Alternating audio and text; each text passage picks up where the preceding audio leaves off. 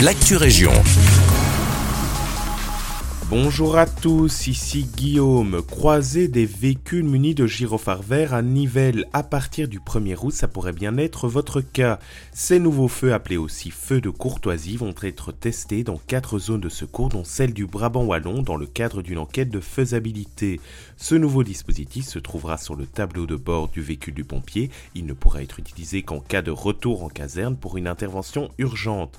Un outil qui devrait rendre davantage visible le pompier et vous informer de sa présence afin de lui céder le passage.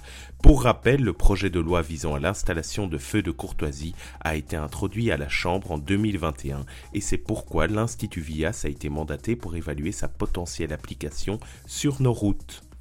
Et puis à Louvain-la-Neuve, l'attractivité de Louvain-la-Plage est toujours plus grande. Selon nos confrères de l'avenir, si la plage de sable la plus célèbre de la ville étudiante a pris ses quartiers le 28 juin dernier, elle voit toujours plus de monde la fouler.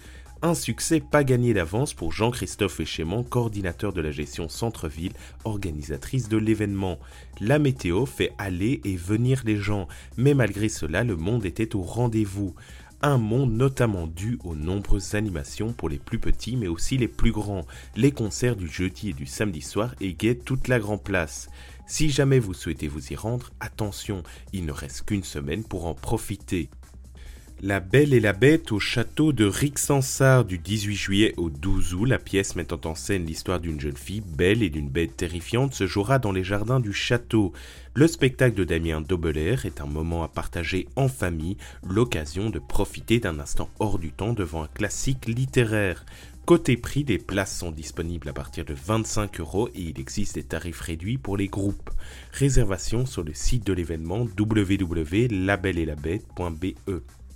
C'est la fin de cette Région, merci de nous écouter et un agréable lundi avec nous.